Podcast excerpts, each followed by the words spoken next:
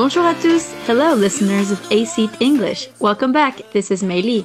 欢迎大家收听由一席文化出品的《老外来了》。This is Anne。哎，美丽，Recently there has been a very hot topic on Chinese social media about this very famous fitness influencer，一个健身圈的顶流网红。Oh, I think I know who you are talking about. Really? Are you thinking what I'm thinking? I think so, yes. Is it Pamela Reif? Yes, she is on tour in China, right? I saw on her Instagram that she is still in China. 没错，就是在全球都爆红的，被粉丝们称为“人间芭比”的健身博主帕梅拉正在中国游。She is on tour in China. Actually, I saw her here in Shanghai a few days ago. Wow, Milly，你在上海就已经见到她本人了。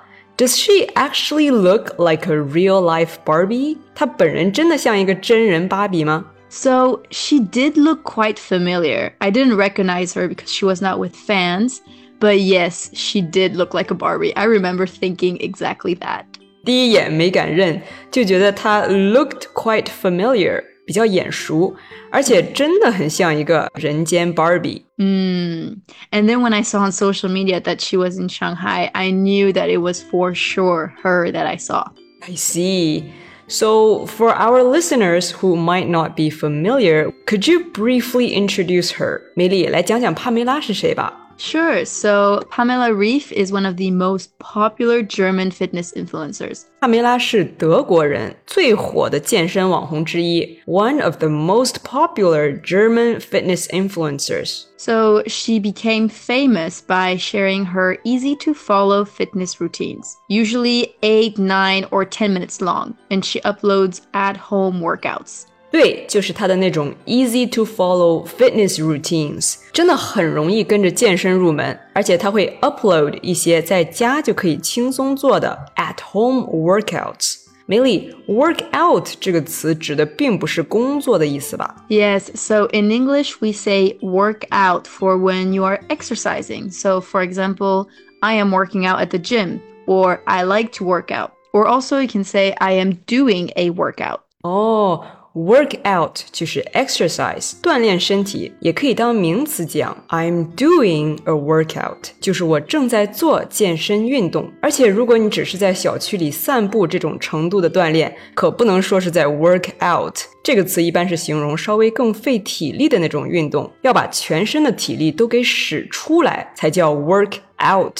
这个词一说出口，别人就会觉得你是在把健身当成一种 serious work。Yeah, and Pamela's workout are usually pretty intense as well. Yeah, Pamela's workouts are so intense，强度特别高。 that people jokingly gave her a nickname called Devil Pamela。网友们还开玩笑的起了“魔鬼帕梅拉”这个昵称。okay, that's a good one because she tortures her viewers with her intensive workouts. 不太运动的人一套做下来，确实会感觉是一个折磨 （torture）。 do you know any other nicknames of Pamela, Millie? Mm, yeah, I think people also nicknamed her the human AI, 人间 AI, because she never seems tired or like she is struggling doing a workout. 她看起来好像永远都不会累，也不会在 workout 里面像普通人一样 struggle 各种挣扎。So I heard that in order to prove to her fans that she's not an AI, she wiped her sweat with tissues on purpose while she was on tour. 对，我看到那个擦汗视频了，她特意 on purpose 用纸巾擦了把汗，wiped her sweat with tissues 来证明我帕梅拉是真人，不是 AI。That's so funny.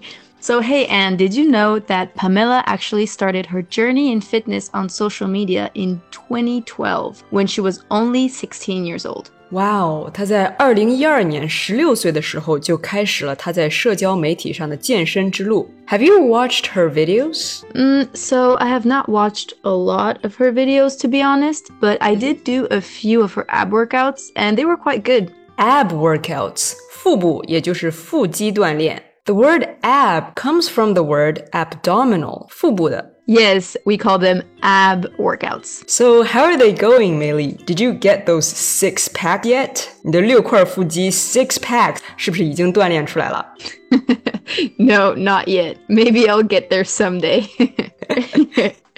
what about you, Anne? Have you tried her workouts? I have not, but I'm more interested in her full body workouts, 全身的锻炼. And her cardio workouts seem pretty cool. Oh, yeah. Cardio is definitely very good for your heart. Yeah, so cardio is short for cardiovascular, which is related to your heart and blood. 心血管方面的健康就是 cardiovascular health. Cardio 这个小词就可以专门指代可以提高心肺功能的有氧运动。 Yeah, and so she definitely has so many different types of workouts. I'm sure there's something for everyone. She even has a famous Barbie workout，甚至还有一个芭比主题的健身。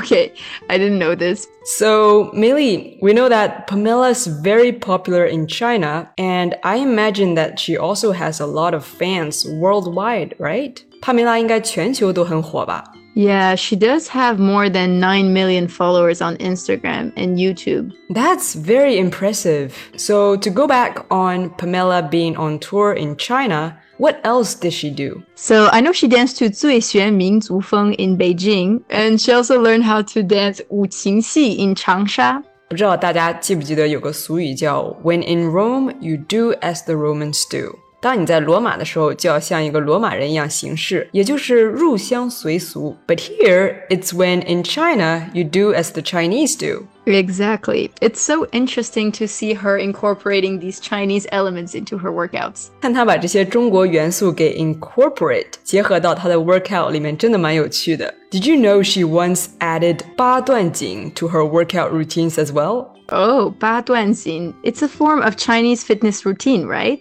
Yeah, exactly. It's a form of 气功 I really would like to try Qigong someday. I've seen people do it outside and I think it's so cool. So, anyway, how does Pamela feel about coming to China? So actually, I was watching her Instagram stories yesterday, and she was saying how surprised and emotional she has been on this tour, seeing the excitement of her fans here in China. 中国之行让她很惊讶，也很感动，能看到这么多激动的粉丝。 So it does seem like everything is working out quite well for her. Good one, Meili. So here, working out does not mean exercising. You're saying work out as in it is going smoothly. 这个地方的 work out well for her 就是事情看起来对她来说进展的不错。 Well, we hope that you enjoyed today's topic. Please do not hesitate to let us know in the comments whether you are a fan of Pamela or any other thoughts you have on this topic. We hope you learned something new. 那我们今天的节目就到这里，欢迎大家留言告诉我们，你有没有尝试过帕梅拉的 workout 呢 We'll see you next time. ？See you next time. Bye.